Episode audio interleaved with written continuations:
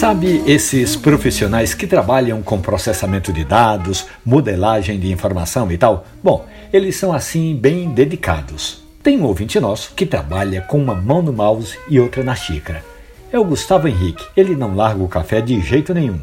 Guga, como é chamado, prefere sempre o café coado. Ele diz que tem mais corpo, mais doce, mais sabor, mais inspiração. Eu sempre digo que o quadro, viu, Guga, é uma boa pedida. O café coado, além de fazer parte das nossas memórias, é o método preferido da maioria de quem gosta de fato de café especial e sabe que ali é possível extrair muita cafeína e cafeína ajuda a dar uma sacudida na mente e botar a criatividade em ordem. Nos aplicativos de podcast ou na página da radiojornal.com.br tem essa e outras histórias do mundo do café. Passe lá.